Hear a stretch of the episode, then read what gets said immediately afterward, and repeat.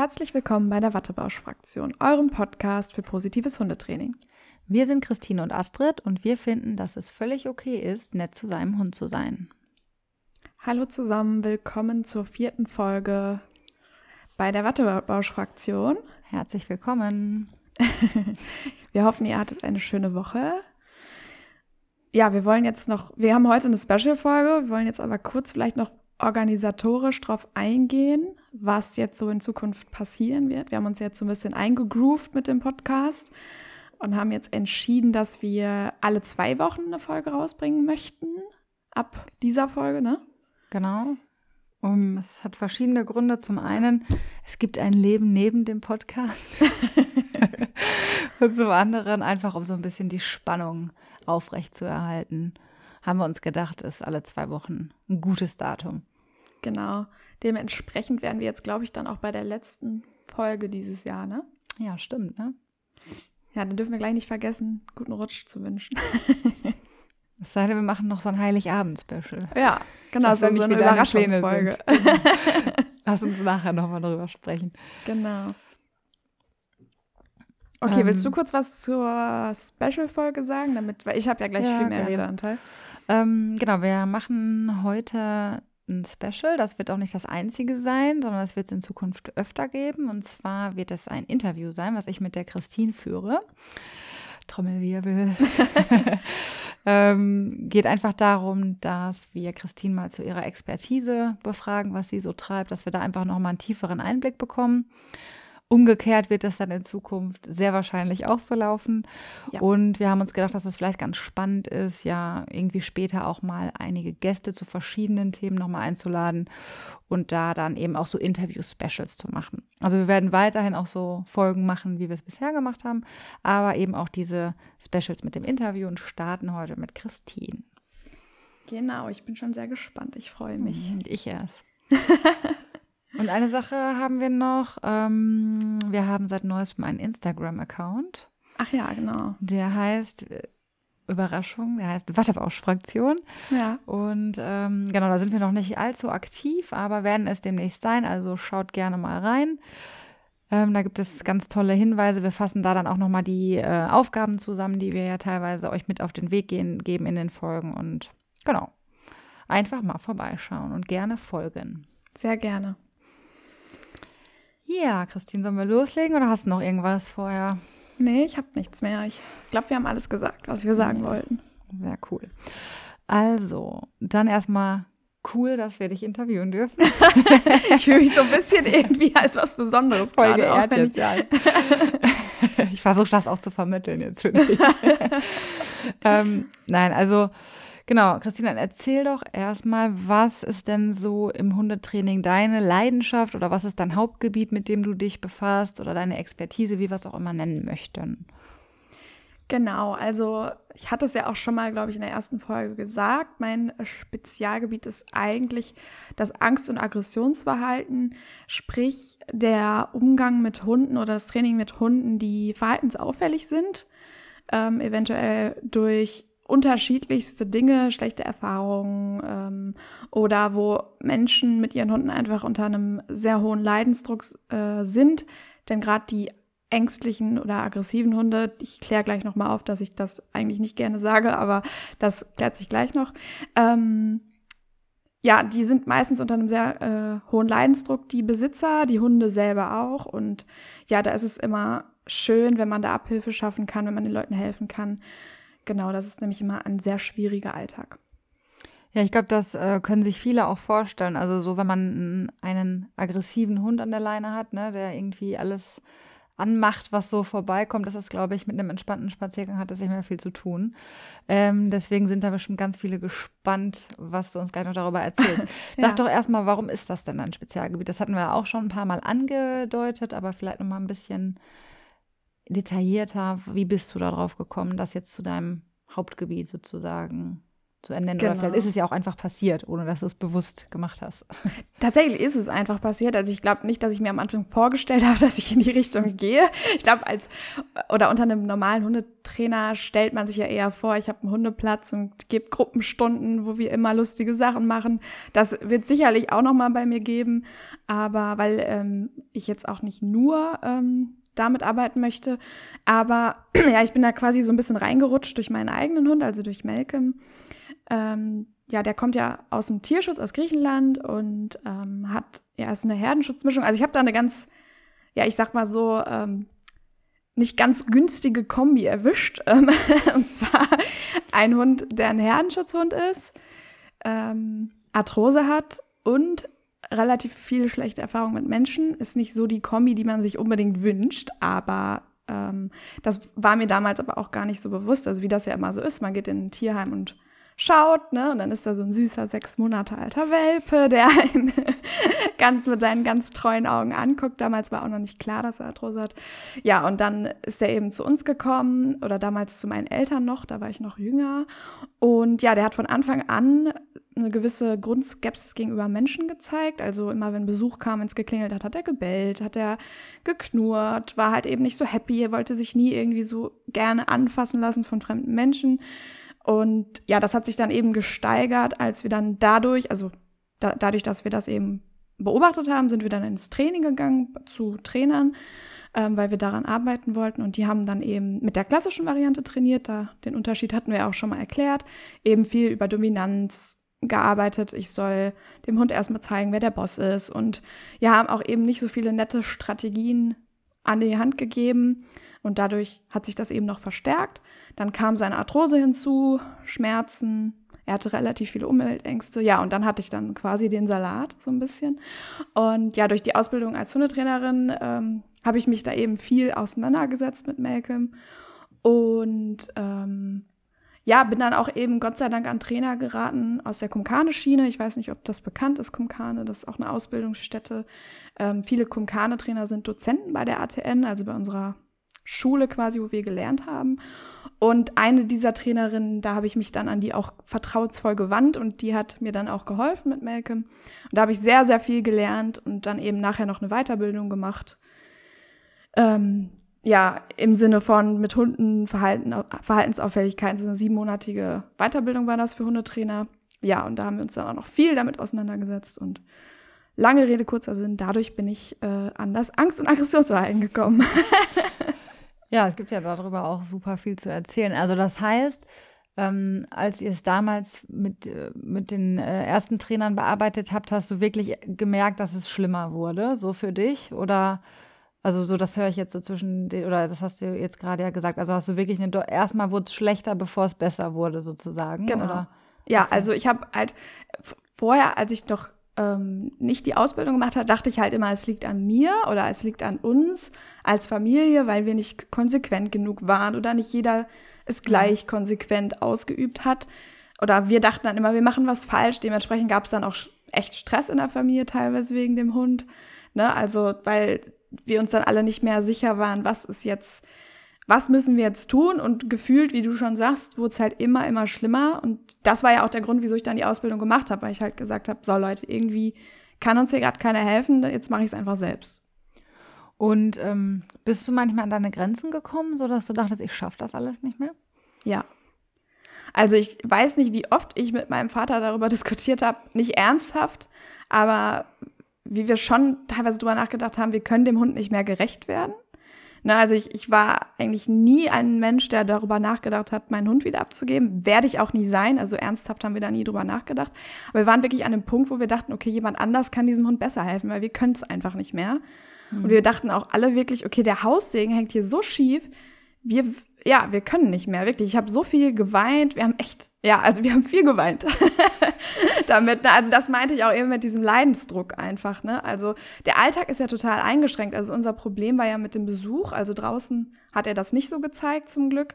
Aber wenn du halt irgendwann keinen Besuch mehr empfangen willst, weil du einfach nicht weißt, wie du damit umgehen musst, also Malcolm ist da zum Glück jetzt nicht eine blutrünstige Bestie gewesen oder so, aber es ist halt schon anstrengend, wenn Besuch kommt, der Hund bellt, der Hund knurrt, du weißt nicht, was du machen musst. Es ist ein großer Hund, die Leute haben ja auch Angst, dann irgendwann, ne, zu kommen, weil sie immer angebellt werden. Ja, klar, ja. Das ist halt schon echt heftig dann, ja.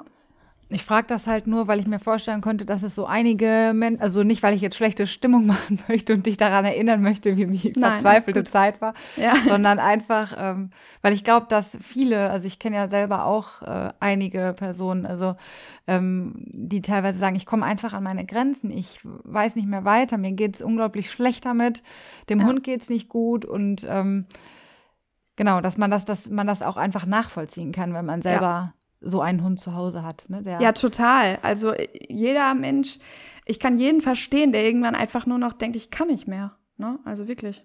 Ja. Okay, das ist schon mal, schon mal gut, dass du empathisch dich in deine Kunden reinversetzen kannst. ja, ich gebe mein Bestes. Okay, dann, ähm, ja, was bedeutet denn Angst und Aggressionsverhalten? Das hast du jetzt ja schon ein paar Mal gesagt, so das ist dein Spezialgebiet, aber was müssen wir uns jetzt darunter vorstellen? Okay, also grundsätzlich ist es erstmal so, dass man Angst von Aggressionsverhalten trennen muss. Also ein Hund, der Angst hat, kann nicht gleichzeitig auch aggressiv sein. Ähm, und umgekehrt, was das bedeutet, ähm, Angst und Aggression sind beides Emotionen, also Gefühle. Ähm, vielleicht sage ich einen kurzen, mache ich einen kurzen Abstecher ins Gehirn. Ähm, Im Säugetiergehirn ist es so, es gibt einen sogenannten Hirnstamm, der ist für die lebenswichtigen Sachen zuständig, also Herz-Kreislauf-System, Hungergefühl und so weiter. Dann gibt es das limbische System, das ist eben für diese, genau diese Emotionen zuständig und die funktionieren tatsächlich in jedem Säugetiergehirn gleich. Ähm, unterscheiden tun wir Säugetiere uns dann im, ähm, Groß, im Großhirn, also alles, was nicht das limbische System und der Hirnsta Hirnstamm sind. Und da gibt es dann eben diese großen Unterschiede zwischen Mensch, Hund, Pferd, was weiß ich. Aber Emotionen sind im Endeffekt ziemlich, ziemlich ähnlich. Und deshalb kann unser Hund auch Angst und Aggression, Aggression vielleicht auch noch mal besser erklärt als Wut, ähm, ja, sind eben da sehr ähnlich. Und diese Emotionen sind nicht willentlich steuerbar für unsere Hunde.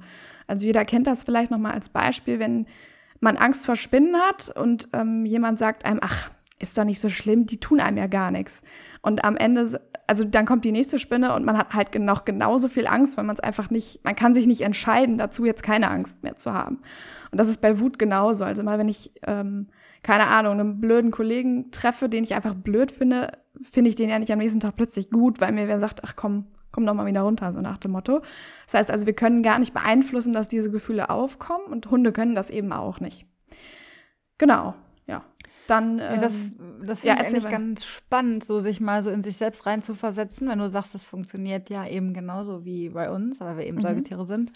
Und auch mal zu überlegen, wenn ich richtig Angst habe, also bin ich dann gleichzeitig wütend oder so. Ne? Ja. Oder wenn ich sehr, sehr wütend bin, empfinde ich dann Angst. Also, dass man sich einfach nochmal selber so wirklich da reinversetzt und versucht, das einfach mal nachzuempfinden. Wie sieht meine Gefühlswelt aus? Und vielleicht tatsächlich, wenn sie demnächst mal passiert und wie willentlich steuerbar ist denn das ein oder andere, wenn ich mich gerade irgendwie fühle, weil ja. ich glaube, in der Regel will man keine Angst haben. Es passiert dann einfach. Ne? Das ist halt so, wie du schon so schön mit den Ratten gesagt hast. Genau. Ich, ja, genau, ja. noch was sagen, ne? Ja, mir war noch wichtig dazu äh, zu sagen, was man dann eben auch sagen kann, da ich ja jetzt auch Beispiele aus dem Menschenleben äh, gesagt habe, wenn ich jetzt wütend oder Angst habe, bin ich ja nicht generell ein ängstlicher Mensch oder generell ein aggressiver oder mhm. wütender Mensch. Ja. Und so sind es unsere Hunde eben auch nicht. Also das ist, das, diese Emotionen sind sehr situationsbedingt. Also klar, wenn ein Hund jetzt generell mit Besuch Problem hat, wird er höchstwahrscheinlich jedes Mal wütend reagieren, wenn Besuch kommt oder ängstlich, je nachdem. Aber ähm, deshalb ist er nicht generell in jedem Bereich seines Lebens wütend oder ängstlich. Okay, also halten wir mal fest, dass wir den Hunden ähm, einfach keinen Stempel aufdrücken vielleicht, ja, dass, genau. er, dass er ein ängstlicher Hund ist oder ein wütender Hund ist, sondern immer die Situation für sich betrachten. Ja. Ähm, Gibt es denn, das ist, ist so ein bisschen vorweggenommen schon, aber gibt es vielleicht doch per se aggressive Hunde oder aggressive äh, Tiere oder Hunde, ja, in dem Fall? Nein, gibt es nicht. Also das kann man ganz klar mit Nein beantworten. Okay, also das ist ja schon im Prinzip, was du gesagt hast, es Genau. ist halt situationsbedingt und aber es ist vielleicht nochmal eine Frage, die man einfach nochmal so in den Raum stellt, weil sich das ja doch viele vielleicht denken. Ja, also da wenn werden wir euch vielleicht das eine oder andere auch mal auch nochmal drauf eingehen. genau, ja, also wenn euch jetzt euer Hund bellt und dann kommt der andere Besitzer, der sagt, boah, haben Sie aber einen aggressiven Hund, ignoriert es einfach. Nein, habt ihr nicht. Genau. euer Hund reagiert nur gerade aggressiv. Ja, genau. Ähm, ja, jetzt wissen wir, was das ist, aber woran erkenne ich das jetzt bei meinem Hund? Also ich bin jetzt unterwegs und ähm, ich, das äh, Punkt eins, wenn ich jetzt irgendwie dagegen steuern möchte, muss ich ja erstmal wissen, wann ist mein Hund ängstlich und wann ist er aggressiv. Also woran erkenne ich das? Genau, also ich fange jetzt mal mit Angst an. Es gibt bei Angst sogenannte angeborene Angstauslöser. Ähm, das ist zum Beispiel Schmerz, Zischlaute. Wir kennen vielleicht einen Trainer, der diese Laute gerne benutzt. Die sind angeborene Angstauslöser, das heißt, es wird da über Angst gearbeitet. Ähm, neue Dinge, laute Geräusche sind angeborene Angstauslöser. Ähm, wie zeigt sich das beim Hund? Ähm, Angst ist meistens für die meisten Besitzer relativ schnell greifbar. Also man kennt das ja so typisch, dieses, der Hund zittert, klemmt seinen Rute ein, ähm, ist total angespannt, friert vielleicht ein, bleibt stehen oder rennt sogar weg. Also Fluchtverhalten gehört auch immer noch zur Angst hinzu. Ähm, man sieht es auch in den Augen sehr, äh, sagen wir mal, sehr viel Weiß in den Augen. Ähm, bei Angstverhalten ist es auch generell so bei der Körpersprache, da ist, die ist viel nach hinten, unten gerichtet, also Ohren nach hinten, Rute nach unten. Ganz der Körperschwerpunkt geht mehr nach hinten, unten, also auch das Fluchtverhalten, alles ist mehr nach hinten und unten gerichtet. Und beim Aggressionsverhalten ist es eben genau umgekehrt. Ähm, da geht die Körpersprache viel nach vorne und oben. Das heißt, die Rute geht nach oben oder ist waagerecht. Wir haben äh, die Ohren gehen nach oben, die eventuell knurrt der Hund oder äh, fletscht sogar die Zähne, bellen, das ist auch nach vorne gerichtet. Der, der Hund richtet sich frontal zum Auslöser auf, aus oder will sogar dorthin. Ähm, all das gehört mit zum Aggressionsverhalten. Es gibt aber auch Mix, Mixe. Also das, der Hund kann zwar nicht Angst und Aggression gleichzeitig empfinden, trotzdem kann der Hund auch im Konflikt sein. Das heißt, der Hund möchte eigentlich aus der Situation raus, kann es aber gerade nicht, weil er zum Beispiel an der Leine ist und dann mixt sich die Körpersprache so ein bisschen. Nicht alles ist dann immer direkt nach vorne oder nach hinten, sondern es mixt sich einfach so ein bisschen. Genau. Ja, ich glaube, das kann ich mir ganz gut vorstellen. Also nochmal zusammengefasst, nach hinten und unten gerichtet ist eher Angstverhalten Genau. und alles, was nach vorne gerichtet ist, ist dann eher ein Aggressionsverhalten. Genau. Hast du noch mal vielleicht so ein paar Beispiele für spezielle Körperteile, auf die ich vielleicht noch mal schauen kann? Ähm, also wir haben jetzt ein bisschen allgemein gesprochen, aber wenn ich mir meinen Hund jetzt noch mal angucke, ähm, ein paar Sachen hast du auch schon gesagt, aber vielleicht noch mal so einmal um den Hund rum. Ähm, was für Körperteile kann ich mir dann angucken? Ja, nochmal kurz zur Erklärung. Also nicht jedes nach vorn gerichtete Körpersprache ist auch Aggression. Also der Hund kann natürlich auch Neugierdeverhalten zeigen oder interessiert sein, sich freuen und deshalb nach vorne gehen. Also nicht, dass ihr jetzt denkt, ihr habt jetzt gleich, äh, euer Hund reagiert gleich aggressiv, nur weil die Route nach oben geht weil er oder eigentlich so. den Spielpartner nett begrüßen Genau. ähm, woran kann, kann ich es erkennen? Also erstmal an der Route, häufig. Ähm, es gibt zwar auch gewisse Mythen, der Hund äh, wedelt den Schwanz und ist deshalb gleich freundlich. Tatsächlich kann ein Hund, der Aggression zeigt, auch mit dem Schwanz wedeln und das ist dann meistens äh, gleich schon, man ist dann schon sehr im roten Bereich, wenn der Hund also generell langsame Bewegungen, der Hund bleibt stehen, ist eher langsam, lauert, also bei der Route langsames Verhalten, also langsame Bewegungen und viel nach oben. Körperspannung, ne, also sehr hohe Körperspannung. Und eben vorne im Gesicht kann man es auch gut sehen. Eben am Maul, die Maulspalte ist nach vorne, Zähne sind zu sehen, der Hund bellt. Die Ohren sind nach vorne. Oder wolltest du auf was Bestimmtes hinaus? Astrid? Nee, nee, genau. Also, dass man einfach nochmal so sich die Ohren, die Rute, Körperhaltung, die Augen anschaut, einfach so wirklich Mundpartie. Genau, das war die Idee. Ähm, und vielleicht nochmal so, ich habe immer so im Kopf, wenn ich jetzt so an meine Hündin denke, wenn alles ganz weich ist, so, also wenn die Genau. so, sich quasi so in Achten bewegen. Ich war gerade ein bisschen abgelenkt, Christina, hast du das Macht nicht gemerkt, weil, weil ich meinen Hund gerade ein bisschen managen musste. Deswegen weiß ich nicht, ob du es schon in der Deutlichkeit gesagt hast. Aber wenn so ein Hund so wirklich so in Achten mit so einem ganz weichen Rücken äh, auf einen zukommt, ich glaube, das kennt jeder, dieses Bild ne, von so einem ganz Genau. weichen Hund, dann ist das äh, eher relativ unspektakulär im Sinne, dass da kein, kein Aggressionsverhalten dahinter steht eben. Genau, also je weicher und der Hund, desto freundlicher ist es meistens und je langsamer die Bewegung des, und je höher, höher die Körperspannung, desto genau. eher es spielt eher eine negative Emotion mit eine Rolle. Genau, man kennt ja auch dieses klassische Einfrieren irgendwie und dann Optionen abwägen, was dann auch äh, scheinbar ungefährlich ist, was es aber tatsächlich gar nicht ist, sondern es kann wirklich alles genau. passieren, ne, nachdem der ja. Hund eingefroren ist. Ähm, ja, okay, dann, okay, jetzt erkenne ich das. Jetzt äh, vielleicht aber mal die Frage, warum tritt es überhaupt aus? Also was können so die Ursachen sein für Angst- und Aggressionsverhalten? Okay, also Angst, hatte ich ja eben schon gesagt, äh, da gibt es, wie gesagt, diese angeborenen Angstauslöser. Mhm. Das ist der Schmerz, ähm, neue Dinge, Zischlaute, laute Geräusche. Ähm, die sind angeboren Angstauslöser. Schmerz kann man sich, glaube ich, einfach relativ einfach erklären, denn wenn ein Hund körperlich nicht mehr dazu in der Lage ist, ähm, anderen Individuen zu begegnen, hat er eben Angst, da er ähm, ja nicht mehr in körperlicher Bestform ist. Ähm, neue Dinge, ich glaube, das ist auch so ein bisschen, ich glaube, wir kennen das selber auch. Also wenn wir ähm, jetzt merken, okay, wir lernen jetzt neue Leute kennen und wir wissen schon, morgen gibt's jetzt irgendwie das Treffen, wo wir jetzt die Eltern meines Freundes oder so kennenlernen, da sind wir, gibt's ja auch genug Leute, die dann eben Angst haben und sagen, oder eine gewisse Form der Angst, auch wenn es vielleicht nur Nerv Nervosität ist oder so, dass wir uns schon ausmalen, oh Gott, ja, ja, was genau. kann alles passieren? Das waren Hunde oder jetzt nicht. Oder die Prüfungsangst oder so. Genau, Prüfungsangst alles laute Geräusche, da erschrecken sich die Hunde eben, also Schreckreize, ne? Da wird die Situation auch oft von Hunden mit Angst verknüpft und negativ verknüpft. Das Problem bei der Angst ist auch, dass Angst Kreise zieht. Ähm, was bedeutet das? Also, ich mache jetzt mal als Beispiel, der Hund hat Angst vor Gewitter und erschreckt sich vor dem Donner und sieht den Blitz dazu. Anfangs wird er dann nur ängstlich auf den Blitz und den Donner reagieren. Es kann aber sein, dass er auch anfängt, auf die Vorboten ängstlich zu reagieren. Als Beispiel dunkle Wolken, ähm, Regen, all sowas, diese, man, wir kennen es ja auch alle so ein bisschen vor dem Gewitter, diese Spannung, die in der Luft liegt vor Gewitter. Das alles kann schon Angst auslösen, das kann sich eben sehr weit auswirken. Und oft Hunde, die sehr viele Angstauslöser haben, haben das Gefühl, okay, ich kann hier irgendwie gar nicht mehr raus, weil der reagiert auf alles ängstlich. An sich sind Hunde auch bei Schreckreizen empfindlicher ähm, und können viele Sachen eben, viel wird mit verknüpft und dadurch können sehr, sehr viele Angstauslöser gleichzeitig entstehen. Ich hoffe, das war verständlich erklärt.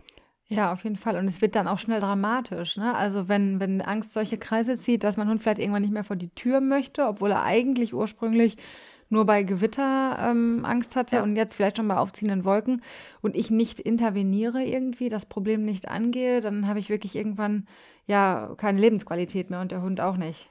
Ja, und wir oft denken wir auch, sind wir in einer Situation, wo wir denken, boah, jetzt hat er schon wieder Angst, aber wir selber sehen jetzt irgendwie gar nicht, was Sache ist.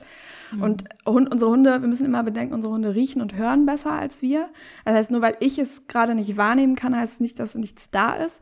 Und wir haben ja immerhin auch, wie ich gerade schon sagte, den Schmerz und den können wir nie sehen.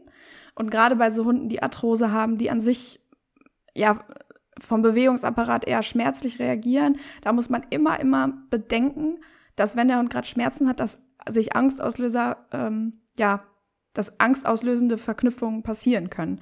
Das ist eben bei meinem Hund mit der Arthrose eben auch immer, immer ein Problem, weil wir wissen nicht, wann unsere Hunde Angst haben. Und da spielt das immer mit eine Rolle. Was ich möchte jetzt nichts vorwegnehmen, deswegen, wenn, dann grätsch da gleich mal rein. Ähm, was ich immer nur finde, es gibt ja oft so dieses, ähm, ja, der muss da durch oder so. Ich möchte einfach nur noch mal mhm. darauf hinweisen, dass auch Angst ähm, unabhängig von ihrem Auslöser ein Zustand ist, der passiert. Also ja. es ist nicht so, ja mein Gott, du hast nur Angst, da ist nichts. Erstmals kann ich das überhaupt nicht beurteilen, was der Hund gerade wahrnimmt, das beurteilt der Hund. Und es ist ein Zustand, der dem Hund passiert, mit dem er auch eine Lernerfahrung macht und den er wahrnimmt. Und Angst fühle ich und du kannst mir auch, ich habe zum Beispiel Höhenangst.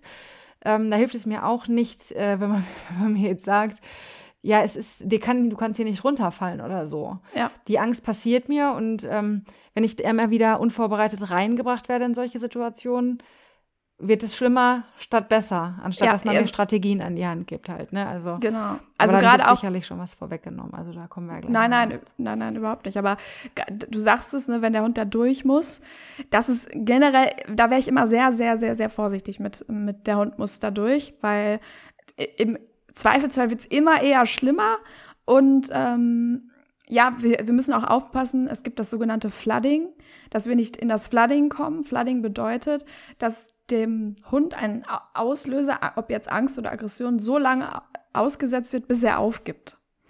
Mhm. Und das ist tierschutzrelevant, diese Art von Training.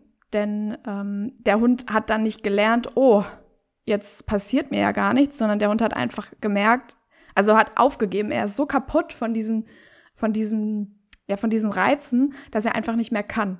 Und das ist ein ganz, ganz schlimmer Zustand, in dem der Hund sich befindet. Ja, da gibt es ja zum Beispiel so Situationen, ähm, da gibt es ja auch zum Beispiel den Konfliktschlaf, den Hunde manchmal zeigen, wenn ja. sie in äh, Stresssituationen sind. Also wenn ähm, ein Hund in einer Situation, wo es einfach nicht passt und wo auch der Hund eigentlich eher Ängste hat, plötzlich ein also kein lockeres auf der Seite liegendes Schlafen mit gleichmäßiger Atmung, sondern so ein eher in sich zusammengezogenes Schlafen zeigt. Und viele interpretieren das dann auch, jetzt ist er aber entspannt. Ne? Der Meister mhm. sagt doch ganz gut.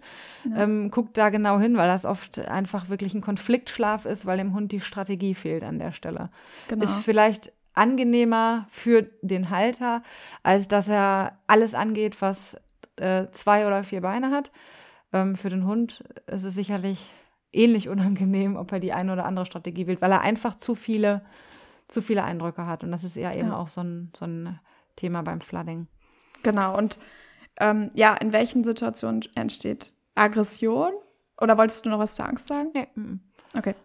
Ähm, oft entsteht Aggression dann, wenn, also Aggressionen verbinden viele mit Beißen, Knurren, Bellen. Es gibt aber schon viel, viel frühere Warnzeichen, die der Hund zeigt, dass er etwas gerade nicht möchte. Denn die Funktion von Aggression ist im Prinzip einfach nur, dass der Hund, weil er selber nicht weglaufen kann, dem äh, gegenüberliegenden Individuum gerade zeigt, ich kann nicht, halt Abstand. Also der Hund möchte sein gegenüberliegendes ähm, Individuum darauf, dazu bringen, Abstand zu halten. Und das, indem er selber vielleicht den Abstand verringert, um quasi bedrohlich auf das Gegenüber zu wirken. Ähm, aber das kann er auch schon zeigen durch andere Zeichen, nicht nur nicht direkt durch Knurren, Bellen, Beißen, sondern auch wenn der Hund züngelt, wenn er einfriert, wenn die Rute hochgeht, also alles, was ich eben gesagt habe, das sind schon Zeichen, wo man stark überlegen sollte, will der Hund das jetzt gerade wirklich? Und wenn ich das, das ignoriere, dann lernt der Hund, oh, okay, das bringt's nicht, da muss ich jetzt mal ähm, härtere Geschütze auffahren. Dann fängt er vielleicht an zu knurren, an zu bellen. Und wenn das auch, auch ignoriert wird, das wird ja leider Gottes oft ähm, geraten, dass der Hund, dass das einfach ignoriert werden soll, weil der Hund dem Hund nur gezeigt werden muss, damit kommt er nicht weit. Und wenn das ignoriert wird, dann fängt der Hund oft an zu beißen. Und dann hört derjenige ja meistens auf zu kommen weil er gebissen wurde gerade und das tat weh, dann fängt, fängt man ja automatisch an zu sagen, oh, das will ich nicht. Und dann lernt der Hund, oh, beißen funktioniert. Und wenn man Pech hat, wird er das nächste Mal direkt beißen und nicht mehr knurren und vorwarnen. Denn das ist die Funktion von Knurren, Bellen und so weiter. Das sind Warnzeichen dafür. Hey, pass auf, halt Abstand. Wenn du das nicht tust, dann wird's blöd. Und eigentlich ähm, haben Hunde eine sehr, sehr feine abgestufte Kommunikation, ja. wenn man sie lässt. Ich habe das ganz spannend jetzt gerade aktuell nochmal mitbekommen. Wir waren ähm, Sonntag in, einem, in einer Tierschutzorganisation kurzfristig eingesprungen als Gassigänger, weil die Leute mit Sachkundenachweis brauchten. Und die haben so eine Fuhre aus Rumänien bekommen und da waren halt Hunde da, die erst eine Woche jetzt in Deutschland sind. Ähm, also auch sehr, sehr ängstliche Hunde, wirklich, also sehr traumatisierte Hunde auch teilweise. Mhm. Und äh, ein kleiner Hund, der sehr ängstlich war, hat sich stark an einer anderen Hündin eben orientiert. Und die hat durch, also du musst es wirklich ganz genau hinschauen, die hat ganz leicht die Lefze gehoben, weil dieser, dieser kleine Hund immer wieder ähm, durch seine leichte Panik, sag ich mal zwischendurch, der kannte die ganzen Umweltreize natürlich nicht, immer wieder ungebremst in sie reingerannt ist. Mhm. Und die hat dann einfach nur ganz leicht die Lefze gehoben. Und das, das musste man wirklich ganz genau beobachten. Ja, und beim vierten, fünften Mal hat, hat der, dieser kleinere Hund eben immer noch nicht irgendwie darauf reagiert, also den Abstand eben nicht eingehalten, so wie sie es gerne gehabt hätte. Mhm. Und dann hat sie einfach nur den Kopf zur Seite. Also in seine Richtung und ihn begrenzt damit. Und damit mhm. war das Thema dann auch erledigt. Das, also ja. ich finde so, es klingt jetzt auch so ein bisschen, aber bei, bei so, ich sag mal, Straßenhunden, die untereinander irgendwie ja über Jahre kommunizieren mussten, ist das gefühlt ein bisschen ursprünglicher, weil wir Menschen ähm, korrigieren ja stark teilweise im Verhältnis wir zu unserem Hund, was du gerade gesagt hast, rein ignorieren. Ja, also der, den Wunsch nach Kommunikation. Ja. Ähm, und das fand ich, fand ich an der Stelle nochmal ganz spannend. Das passt jetzt irgendwie nur so gerade. Ja, weil sie eigentlich halt ähm, wirklich ganz, ganz abgestuft mit uns kommunizieren würden. Und wenn man sie lässt, lassen ja. würde und wenn man sie genau beobachten würde, ähm, würde man sicherlich das eine oder andere, ja, Aggressionsverhalten schon frühzeitig ja. erkennen und eben danach handeln können, dass es gar nicht so salonunfähig wird, sage genau. ich mal, wie das ja, bei uns Menschen immer ist. Ne? Absolut. Und Aggression wird eben auch dann gezeigt, wenn Verhalten, wenn das Verhalten des Hundes möglich viel gedeckelt wird. Also wenn man irgendwas passt einem nicht, was der Hund gerade macht und dann, weiß ich nicht, schimpft man ihn aus und so weiter. Also arbeitet über Strafen und das Problem an Strafen ist eben, dass sie das Verhalten nur deckeln. Das heißt, der Hund hat keine Strategie, wie er damit umgehen soll. Und da muss man eben sehr stark aufpassen. Hunde, die zu Aggressionsverhalten neigen, das sind dann eben oft die Hunde, die dann plötzlich, aus augenscheinlich plötzlich ausrasten. Ja, genau, man kennt das ja. Also der hat das ohne Vorwarnung gemacht. Da genau. werde ich auch immer ganz hellhörig und denke mir so, geh doch mal ein bisschen noch mal in die Vergangenheit. Ja. Wie waren die Situationen vorher? Schau dir die noch mal ganz genau an. Und oft erkennt man dann auch relativ schnell, dass der Hund vorher schon angespannt war, nur diese Zeichen eben ignoriert wurden. Gar nicht mal immer aus bösen Willen. Also ich will auch gar nicht den Leuten unterstellen, sie würden das jetzt aus Bo Boshaftigkeit machen, überhaupt nicht. Aber manchmal weiß man es auch einfach nicht besser. Und dann, ja, wird der Hund eben deutlicher. Nur einfach für euch zur Aufklärung einmal, das ist der Grund wieso es, wieso man dann oft das Gefühl hat, es wird schlimmer oder das auch das funktioniert gar nicht. Das mhm. kommt aus dem Nichts, genau. Und es ist auch so, dass Hunde vier Strategien haben, wie sie mit einer für sie unangenehmen Situation umgehen. Da kennt, man kennt ja das klassische Fight or Flight, ne? Mhm. Also sie wollen aus der Situation raus, zum Beispiel haben Angst, wenn sie merken, okay, ich kann nicht weg, weil ich bin zum Beispiel an alleine, dann wäre es logisch, jetzt in den Fight zu gehen. Aber es gibt auch die sogenannte, das sogenannte Konfliktverhalten und da geht es dann immer ins Flirt, nennt sich das, oder Fiddle About. Emma ist, glaube ich, auch so eine Hündin, die mhm. dazu neigt, ne, wenn ja. sie in Konfliktsituationen ist. Da hat man da so das Gefühl, oh, die ist gerade voll nett und oh, aber dabei ist sie, sie gerade so. genau, ja. sie will aber nur deeskalieren eigentlich. Sie möchte eigentlich gerade die unangenehme Situation für sie lösen, indem sie ja den Konflikt durch ja, Nettigkeit ist jetzt übertrieben, aber durch Nettigkeit löst quasi. Und ähm, dann gibt es noch das Freeze, ne, dass der Hund eben einfriert und einfach stehen bleibt ähm, und nicht weder vor und zurück kann. Das ist dann eben auch das Konfliktverhalten, was es noch gibt. Genau, Möchtest du gern zu Emma was sagen noch zu dem? Also von mir aus gerne, mach mal ein Beispiel. Ein Beispiel, ja. Ähm, Ach, jetzt hast du mich aber hier erwischt. jetzt habe ich dich überrascht. Wenn dir keins einfällt, ist auch nicht schlimm, aber. Ähm, ja, also ich finde, ich sehe das oft nicht nur bei Emma, dass äh, dieses in Hundegruppen, ähm, wo man, wo der eine Hund dann eine starke Vorderkörper-Tiefstellung zeigt. Bei Emma merke ich das oft, wenn sie laut wird im Spiel, äh, mhm. äh, wenn sie das Bellen mit hinzunimmt. Das wirkt dann, das kann auch ein Spiel sein, das, da muss man halt genau hinschauen. Das ist aber auch oft so dieses, ich bin nicht mehr sicher, spielen wir noch? Oder ja. so, also man kann es vielleicht manchmal so ein bisschen sich vorstellen, wie so eine Rückversicherung, hey, ist hier gerade noch alles cool? Das ist in dem Moment ja. wirklich kein Spiel, sondern eher so ein Versichern, ja, genau, wirklich wie so ein Verhandeln über Distanzen, kann ich mhm. näher kommen, soll ich wegbleiben, was willst du gerade, sind wir cool miteinander, so vielleicht eher. Das, da ist ja nicht mehr, Spiel ist ja unbeschwert. Spiel sollte unbeschwert ja. sein, da geht es, gespielt wird es Spielen wegen. Ja? Genau. Ja. Und ähm, da sind dann äh, ja so die Beweggründe ein bisschen anders. Und bei Emma ist es wirklich häufig, wenn sie in so ein, es, wie gesagt, es gibt auch das Spielbellen, aber oft, wenn sie ein Bellen zum Spiel dazu nimmt, ähm, ist sie sich manchmal nicht mehr sicher, was ja. jetzt gerade passiert und dann kommt sie in so einen Konflikt, ob sie dann ja. genau noch weitermachen ja, will oder was, ja. Genau, ihr seht also oft, wenn sich zwei Hunde gegenüberstehen, die sehr langsam, ja, die sich anstarren quasi und äh, sehr langsame Bewegungen machen und du denkst, okay, oh, gleich eskaliert's. Und dann mhm. gibt es manchmal Hunde, zum Beispiel Malcolm ist so einer, der dann anfängt mit der Vorderkörpertiefstellung. Mhm, und das genau. ist dann in ja. dem Fall kein. Also eine typische Situation. Genau, das ja. ist in dem Fall dann wirklich kein Spiel, sondern eine Deeskalation. Er möchte gerade den Konflikt vermeiden und es flirtet quasi dann mit dem anderen Hund. Ja. Und dadurch ähm, wird der andere Hund oft auch positiver gestimmt und sagt, ah, okay, der will mir nichts Böses, alles gut. Und dann löst sich die Situation eben. Und so lösen Hunde dann eben diese Konfliktsituation, in der sie gerade waren, auch. Ja, also total spannend und großartig. Muss man sich wirklich. Wirklich anschauen, teilweise ja. mal. Ne? Und mal für sich nochmal neu bewerten. Vielleicht spielt mein Hund jetzt gerade wirklich.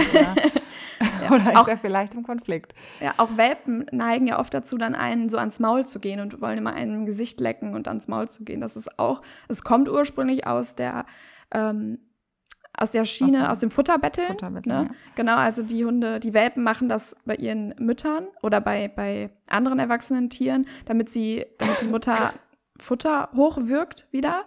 Und ähm, das ist eine Form der sozialen Angst tatsächlich oder auch aktive Demut genannt. Und das zeigen Welpen ganz, ganz häufig. Und das ist auch nicht, nicht immer Nettigkeit. Ne? Also es ist auch oft, dass sie sich gerade in einer sozialen Angst befinden. Oder deeskalieren wollen. Mhm. Genau. Ähm, ich habe das äh, schon beobachtet. Das fällt mir jetzt gerade ganz spontan ein. Vielleicht können wir mhm. das mal gemeinsam analysieren hier. Ja, gerne. ähm, nee, die Hope von meiner Mutter, die hat ja, ist ja, ich sag mal, nicht so ähm, souverän, nenne ich es jetzt mal, in Hundebegegnungen. Also hat mhm. ja auch wirklich ein Thema mit anderen Hunden und guckt sich sehr stark fest. Und aus diesem Feststarren, also sie schafft es nicht wegzugucken dann, mhm. ähm, wenn man nicht früh, wirklich frühzeitig äh, irgendwie eine Strategie an die Hand gibt. Und ich habe tatsächlich schon erlebt, dass Emma in dem Fall zu ihr gegangen ist und ihr an der Seite mhm. ans Maul geleckt hat. Und das ist auch so eine, ja, so eine Strategie, irgendwie dieses wieder, hey, ähm, ich bin jetzt im, weil Emma ist eigentlich ein sehr freundlicher, also nähert ja. sich sehr gerne freundlich an andere Hunde ja. an und ist dann auch im Konflikt. Der andere Hund ja. starrt sie dann auch an, natürlich. Ne? Und ähm, also das ist in dem Zusammenhang jetzt auch irgendwie spannend. Das fällt mir gerade nur so ein, das ja. habe ich kürzlich noch beobachtet. Wo ja. manche vielleicht denken, auch wie süß, die geben sich Küsschen oder so. Ja, ja es, kann, es kann ja auch sein, dass Emma das gelernt hat, so das funktioniert irgendwie, dieses Lecken am Maul. ne? Und das probiere ich doch jetzt einfach mal. So ich hole sie mal raus. Genau. Mhm. Ja, und diese Fall Hunde spannend. sind auch oft, ja, die sind oft sehr erfahren. Also gerade die Hunde, die dann ins Flirt gehen, sind oft sehr erfahren in, in, in sozialer Kommunikation zu ihren. Die haben da immer, ja, die sind da immer ganz gut drin. Ja, das ist ja auch so objektiv betrachtet eine ganz gute Strategie eigentlich, ne?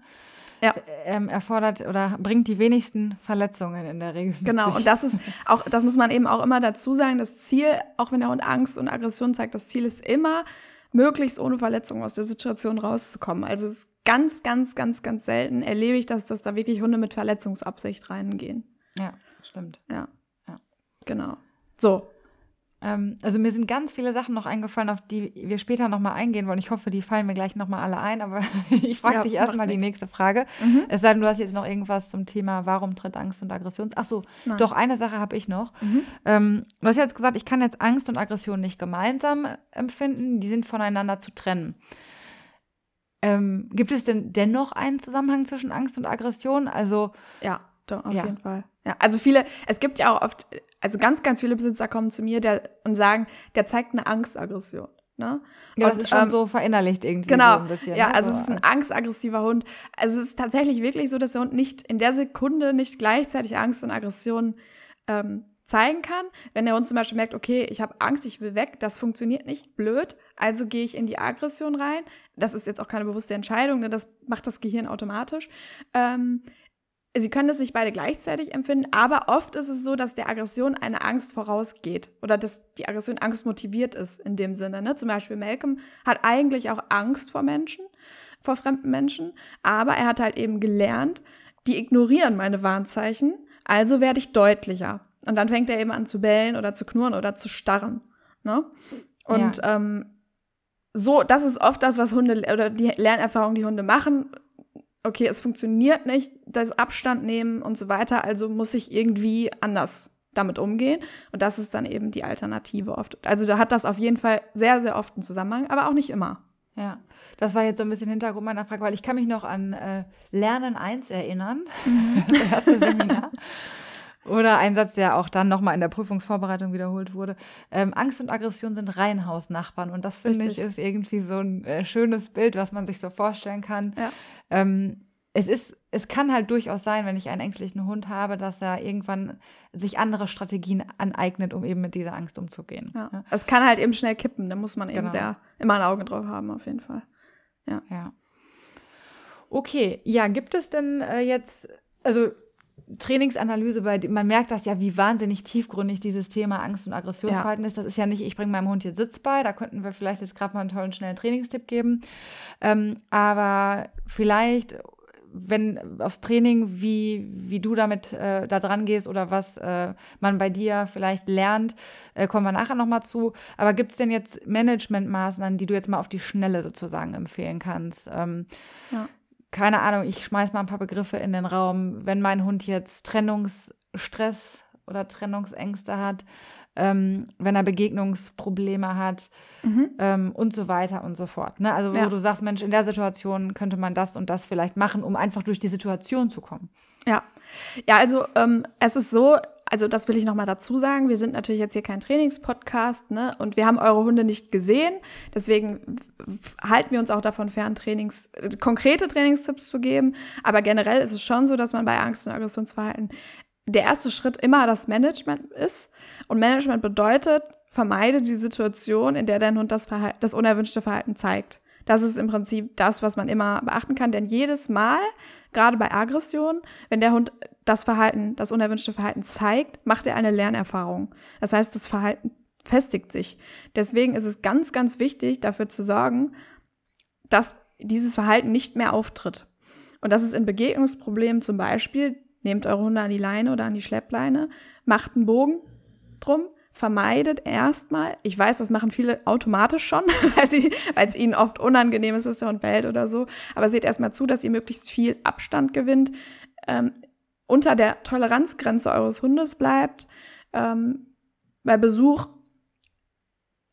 ist es tatsächlich Definiere oft mal, was bedeutet Toleranzgrenze vielleicht, so kann der ein oder andere sich nicht so richtig was drunter ja. vorstellen.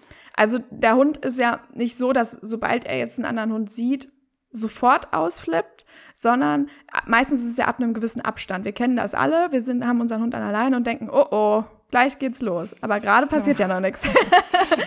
und äh, meistens geht's dann los, sobald die Toleranzgrenze unseres Hundes überschritten ist. Meistens ist es der Abstand oder der andere Hund zeigt gerade irgendein Verhalten, was das auslöst. Ähm, wir wollen halt unter der Grenze bleiben, wo unser Hund auslöst oder ja, Aggressions- ja. oder Angstverhalten zeigt. Ich glaube, das genau. kann man sich gut vorstellen, ja. Also bei Angst ist es dann auch die Angstauslöser erstmal zu meiden, wenn es geht. Ne? Also wenn es jetzt Menschen sind oder so, vielleicht ein bisschen Abstand halten. Abstand ist immer gut äh, zum ersten Schritt. Und ja, auch die Situation so ein bisschen meiden. Das soll natürlich auf gar keinen Fall so bleiben. Ähm, wir wollen natürlich dahin, dass ihr da durchkommt. Ähm, aber das ist, das ist jetzt so das Erste, was ich empfehle immer am Anfang dann natürlich den Hund an die Leine nehmen, bei Aggressionsverhalten Maulkorb drauf, möglichst den Maulkorb vorher gut trainieren. Ne? Das sind so Managementmaßnahmen, Kindergitter zu Hause, äh, Raumtrennung, den Hund in einen anderen Raum bringen und so weiter. Okay. Und vielleicht nochmal, du bist ja jetzt ein bisschen ländlicher platzierter. Du, ihr wohnt ja ein bisschen ländlicher. Ich wohne jetzt ja mit einer Stadt, mit einem Ruhrgebiet.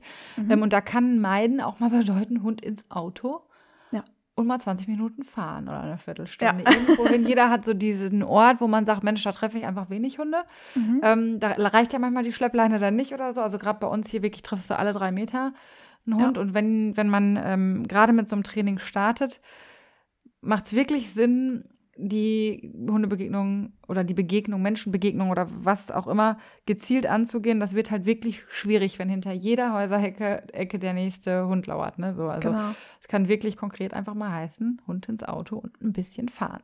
Genau, und wir, wir trainieren dann nachher immer ähm, in kontrollierten, unter kontrollierten Bedingungen, ne, dass nichts passieren kann, dass es allen gut geht, dass dem Hund noch gut geht und dass der Besitzer sich auch so fühlt, dass er weiß, okay, ich kann das schaffen jetzt gerade.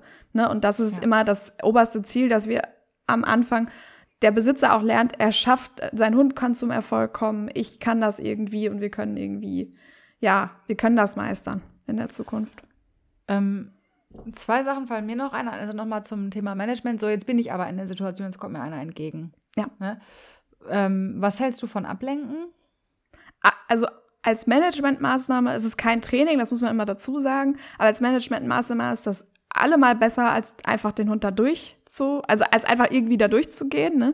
Also wenn ihr Leckerlis habt, die eure Hunde ablenken und geht da wirklich mit den besten Leckerlis überhaupt, die euer Hund mag. Wir nennen die sogenannte Jackpot-Belohnung. Ähm, geht da wirklich mit, äh, fahrt da wirklich hohe Geschütze auf, also packt euch ein mit Fleischwurst, äh, Käse, was weiß ich, ähm, natürlich immer, wenn eure Hunde keine Allergiker sind. Aber ja, alles, was ihr habt, nehmt das, lenkt eure Hunde ab. Ne? Möglichst viele Sinnesorgane gleichzeitig beschäftigen von eurem Hund, also sowohl Nase, Augen. Spaßige Tricks abfragen, wenn euer Hund das noch schafft. Ne? Und wenn natürlich alles gar nichts geht, manchmal ist es wirklich so Shit happens, Leine Dann festhalten so. und durch. Ja. ja. und ähm, manchmal finde ich, was, was ich oft sehe, ähm, ist so, ja, ja, jetzt belohn ihn doch kurz, ne? Oder nicht belohn ihn ist das falsche Wort in dem Zusammenhang, sondern eben lenke ihn ab mit Futter. Mhm. Mhm. Vielleicht kann ich ihn sogar belohnen, weil er noch ruhig ist, ja, mhm. wäre ja auch denkbar. So, und dann wird das Leckerchen Stopf rein und dann kommt der kritische Moment, wo der andere Hund vorbeikommt und mein Hund hat gerade abgeschluckt oh, so, da ist er. Jetzt kann ich mich voll drauf stürzen. dann denke ich, also nutzt ruhig die Ablenkung, welcher Natur sie dann auch ist, ob es ein Spielzeug ist, ein Leckerchen, was auch immer, der Trick, das Signal, was der Hund 100% gut ausführen kann. Ja. Nutzt das echt auch so ein bisschen, um über die Situation zu kommen. Also wenn ich jetzt ein Stück Käse habe, dann lasse ich den genau über die kritische Grenze vielleicht gerade immer so ein Stück abkauen, ja, bis ich ja. das geschafft habe. Oder ich schmeiß fünf Kekse auf den Boden. Also das klappt dass immer er suchen ganz gut. Muss. Genau, genau, suchen ist immer so, das ist auch gleichzeitig ja, ja auch nett von der Kommunikation her. Am ja. Boden, der Kopf ist immer gut. Ähm, also das, das, das ist sowas, was ich halt oft erlebe, wo ich so denke, ah, ah, Du hättest jetzt einfach etwas rauszögern können, ja. dann wär, wäre nichts passiert. Ne? Genau. Aber ist auch klar, dass man äh, in der Situation ja. natürlich auch darüber nicht nachdenkt. Darüber muss man sprechen. Die, die Gedanken muss man sich ja machen. Ja, ähm, Nur man macht sich manchmal einfach unnötig schwer dann in so einer Situation. Und belabert eure Hunde auch gerne. Also ich bin dann auch manchmal, dass ich sage, super, machst du das toll, klasse. Und dann stopfe ich meinem Hund was rein. Boah, mega krass, super. So, du machst das so toll. Dann ist auch gleichzeitig das Ohr beschäftigt. genau, was, auch wenn, wenn Emma manchmal auf den Marker nicht mehr reagieren kann, dann nochmal ein verbales Lob, noch ein verbales ja. Lob, noch ein verbales Lob und dann irgendwann so, ah ja, stimmt, da hinten passiert ja gerade was. Ja. also das darf auf jeden Fall auch gemacht werden, ja. Genau, genau, macht euch spannend, macht euch interessant für euren Hund und ja, im ersten Schritt Ablenkung ist immer besser als ähm, den Hund bellen lassen, sagen wir es mal so. Ja, ja, weil, um das nochmal, was du ja gerade gesagt hast, festzuhalten, es geht darum, dass der Hund sich nicht ständig in diesem Verhalten übt. Ne? Genau. Ne? Also immer wieder das Verhalten zeigt, was wir ja nicht wollen. Und dann ja am Ende des Tages leider immer wieder Erfolg hat, weil der Hund geht irgendwann. Ja, der Hund geht vorbei, die Menschen gehen vorbei und das, und da lernt er halt, dann, ah, ja, das genau, funktioniert. Das offensichtlich Mega. die richtige Strategie. Ja, und genau dann vielleicht noch als Tipp, wenn ihr dann doch so eine Situation habt, wo, jetzt, wo ihr zu spät gesehen habt, dass der Hund gerade fixiert und er jetzt doch mal ausgeflippt ist, bleibt bitte so lange an der Position stehen, bis er sich beruhigt hat. Ja, vielleicht schafft ihr es auch dem Besitzer, anderen Besitzer zu sagen, bleibt in einem gewissen Abstand stehen und geht erst, wenn der Hund ruhig in Gegenwart des anderen Hundes ist. Meistens klappt das nicht, aber dass zumindest in die Situation selber nicht so negativ verknüpft wird, könnt ihr so lange in der Situation bleiben, bis euer Hund wieder gleichmäßig atmet, etwas ruhiger ist und dann geht ihr erst weiter.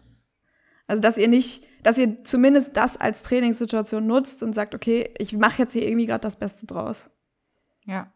Also ich glaube, mit den meisten Menschen, mit vielen Menschen kann man sprechen draußen. Ja. Letzte Folge habe ich das, glaube ich, noch anders gesehen. Da habe ich mich ja kurz aufgeregt.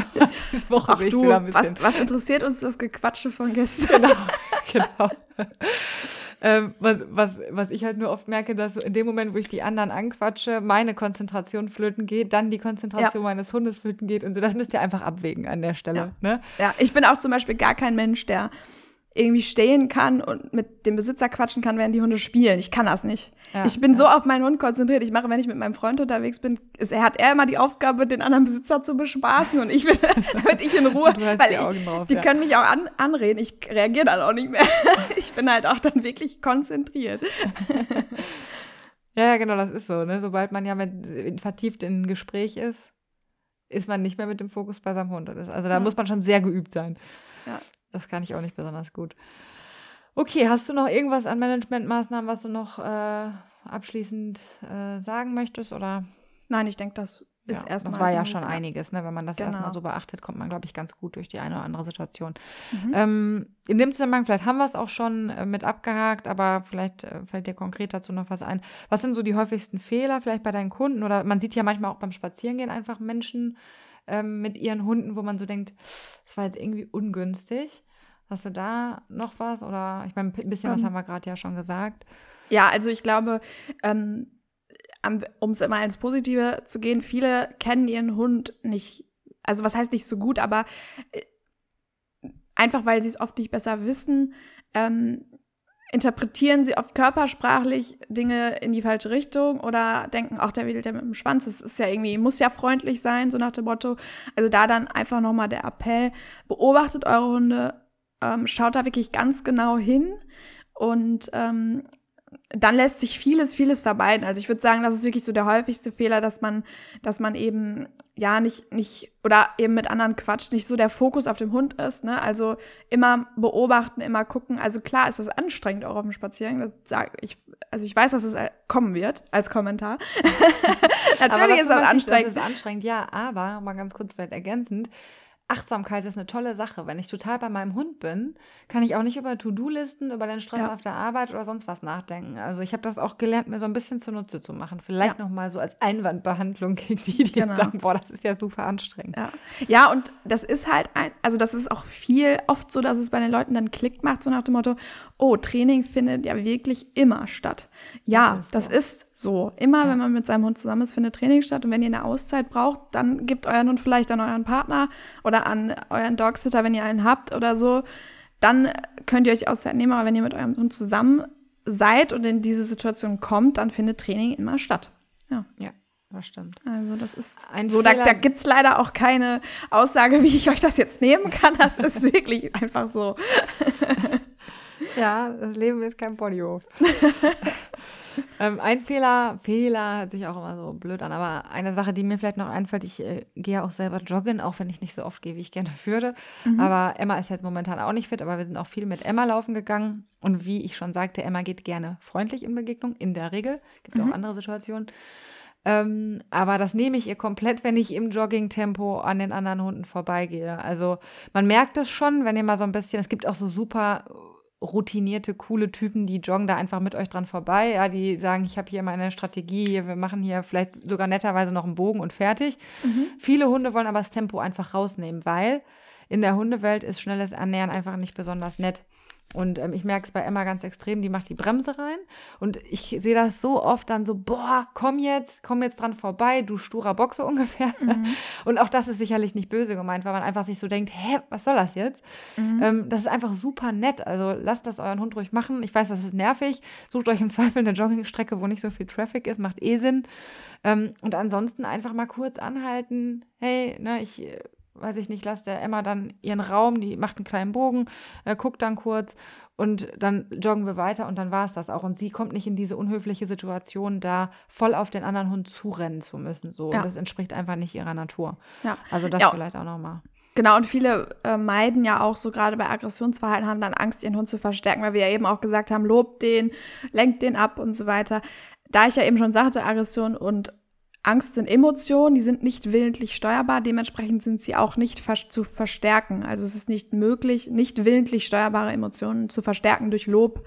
Das haben wir ja auch schon angesprochen mit Silvester, wenn die Hunde bei euch Schutz suchen oder so. Ihr könnt es nicht verschlimmern, indem ihr für euren Hund da seid, indem ihr ihn lobt. Es gibt eine Ausnahme bei Aggression. Es gibt ein, es gibt bei Aggression auch willentlich gesteuerte Aggression. Da sind wir dann bei der Ressourcenverteidigung. Ne? Also wenn dein Hund Ressourcen, seinen Knochen, sein Spielzeug oder so, oder sein Haus, sein was weiß ich, ähm, gegenüber irgendwem anders behauptet, da sind wir dann schon im operanten Bereich, was bedeutet im willentlich steuerbaren Bereich. Da muss man aufpassen, bisschen. Also es ist nicht schlimm am Anfang auch zu loben, aber man muss da ein bisschen mehr aufpassen. Sonst ist es aber meistens nicht willentlich steuerbar. Das heißt, ihr könnt es nicht verschlimmern. Ja, genau, das kann man sich vielleicht auch nochmal so vorstellen, wenn sich jetzt zwei Typen irgendwie leicht angesäuselt auf die Mütze hauen wollen oder so. Und dann kommt ein nettes Mädchen und sagt, hey, hier, komm, ich gebe euch einen Drink aus oder hier ein Herzchen Schokolade oder keine Ahnung, ja, oder hier Ja. ein Burgermenü für jeden von euch. macht die Jungs in der Regel nicht noch wütender, sondern Richtig. besänftigt sie eher oder lenkt sie ab. Also, Genau. So ähnlich kann man sich das dann auch vorstellen. Der, äh, die Schokolade macht mich nicht wütender, wenn ich sie Genau. bekomme. Im Idealfall könnt ihr es sogar noch, könnt ihr es eher noch positiv belegen, sodass es vielleicht beim nächsten Genau. Mal gar nicht mehr so schlimm ist. Genau, das wäre so vielleicht der Worst Case, Best Case in dem Fall. Genau, also das ist natürlich nicht kann. lange nicht immer der Fall, aber wenn man Glück hat. Hängt auch ein bisschen von der Qualität der Schokolade oder den Leckerchen. Kleiner Genau. Hinweis am Rande. okay, gut. Ähm, ja, jetzt kommen wir mal, ähm, sind nämlich schon quasi über der Zeit, aber das macht Oh, die Zeit nehmen wir uns echt? jetzt noch. Ähm, Echt? Boah, wir sind schon bei 55 wir sind schon, Minuten. ja, es ist ja auch ein Special, Leute, das darf halt auch. wir werden immer länger. Ja.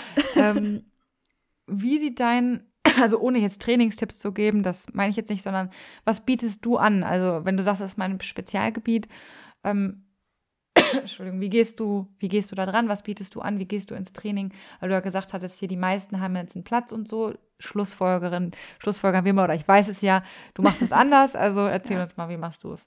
Ja, gerade bei den verhaltensauffälligen Hunden, wo viel Leidensdruck ist, wo viel trainiert werden muss, äh, empfehle ich euch immer, immer Einzeltraining. Also ich biete dazu auch nur Einzeltraining an. Ich würde niemals eine Gruppenstunde machen mit, wie geht ihr äh, jetzt in Begegnungen? Einfach aus dem Grund, weil ihr dann schon eine Begegnung habt in der Gruppe.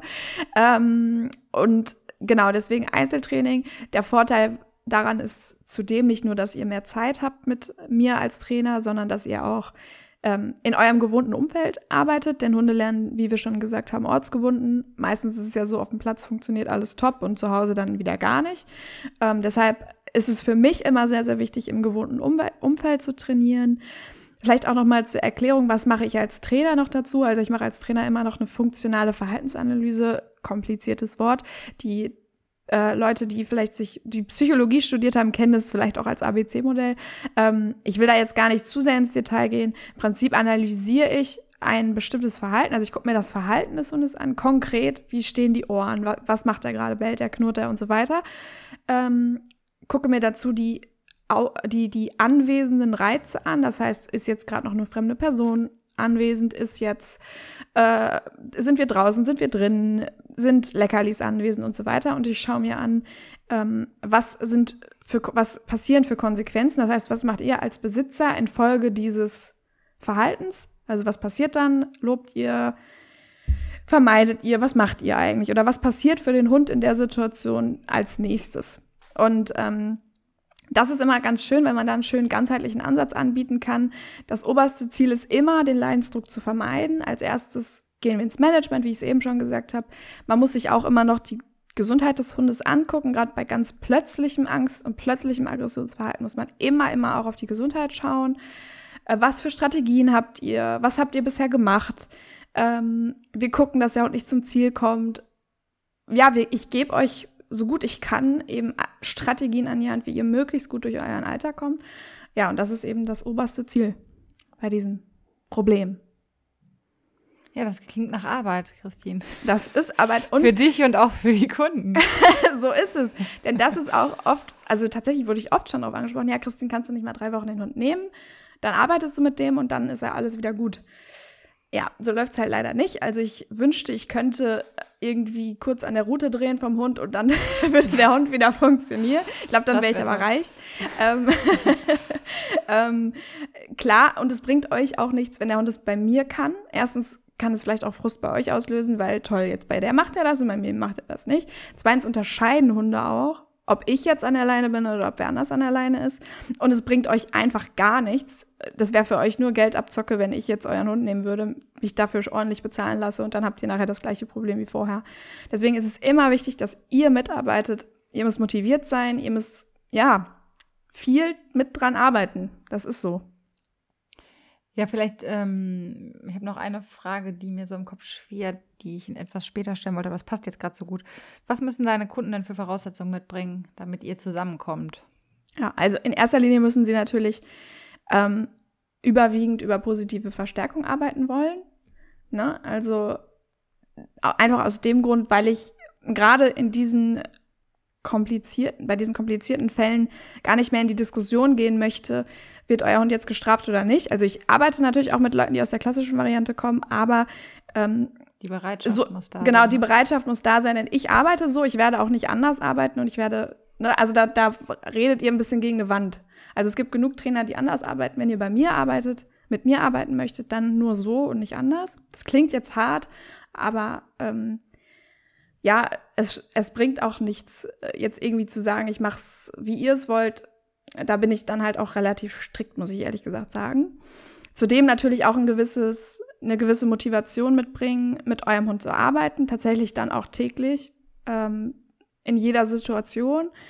Sich einfach bewusst sein, dass viel Arbeit dahinter steckt, dass man auch protokollieren muss, dass man ja viel, äh, dass das Thema Hund in den nächsten Wochen oder Monaten viel, viel Platz einnehmen wird. Das reicht eigentlich schon. Und ja, Lust, einfach Lust drauf haben, mit eurem Hund zu arbeiten. Vielleicht denkt ja jetzt einer, ey, das bin ich. Oh, du machst so süß Werbung für mich. Wo findet der dich dann, Christine? Boah, ich sollte Moderator werden. oder? Ja, echt, ey. Ich sollte dich, ich, vielleicht müß, ich müsste dir Geld dafür bezahlen. ähm, ja, also ihr findet mich auf meiner Website ähm, white.dog, wyde.dog, also D-O-G. Oder ihr findet mich auf Instagram bei With Your Dog's Eyes, auf Facebook mit With Your Dog's Eyes. So findet ihr mich. Ich habe keinen Platz, also wenn ihr da auf meiner Website eine Adresse seht, das ist meine Privatadresse, bitte nicht vorbeikommen und klingeln. Vor allem wegen Malcolm. genau, wobei wir das jetzt mittlerweile Gott sei Dank gut im Griff haben. Ähm, genau, was wollte ich noch sagen? Telefon steht auch auf der Website. Mail schreiben. Christine at, ja, Christine at white.dog, genau, das ist meine Mailadresse. Also es gibt auf allen Kanälen, findet ihr mich irgendwie, also einfach googeln und dann passt das. Sollte in der heutigen Zeit kein Problem mehr sein. Ähm, ja, jetzt haben wir das ein bisschen vorgezogen. Ähm, zwei Sachen vielleicht noch. Also, was ist der Unterschied zu der so klassischen äh, früheren Methode sozusagen, die du früher bei Malcolm angewandt hast? Ein bisschen was haben wir schon gesagt. Gibt es da irgendwas, was dir noch auf der Seele brennt, was du noch zusammenfassend ähm, dazu sagen möchtest? Ja, also vielleicht nochmal zur Wiederholung. Also der Unterschied ist einfach der, dass ähm, anstatt dass wir dem Hund sagen, was er nicht tun soll, ihm sagen, was er stattdessen tun soll. Also auch bei uns wird unerwünschtes Verhalten unterbrochen, aber das möglichst sanft, sicher und schnell. ich weiß nicht, ob du dich erinnerst an die bestimmte Dozentin, die immer gesagt hat, un unerwünschtes Verhalten wird schnell, sanft und sicher unterbrochen und ein alternatives Verhalten wird abgefragt. Ja, also das ist äh, jetzt nicht für euch, das ist, genau. Also im Prinzip wird dem Hund ein alternatives Verhalten beigebracht, eine Strategie an die Hand gegeben, wie er selbst irgendwann auch selber mit der Situation umgehen kann, sodass ihr vielleicht gar nicht mehr so viel machen müsst. Und ähm, ob, ob ihr das gut findet oder nicht gut findet, das müsst ihr wissen. Das ist einfach nur der Unterschied. Ähm, Also vielleicht nochmal, um ein Bild zu malen nochmal. Ähm, das heißt, ich sage dem Hund nicht nein, sondern Ja. ich sage, leg dein Kinn auf meine Hand.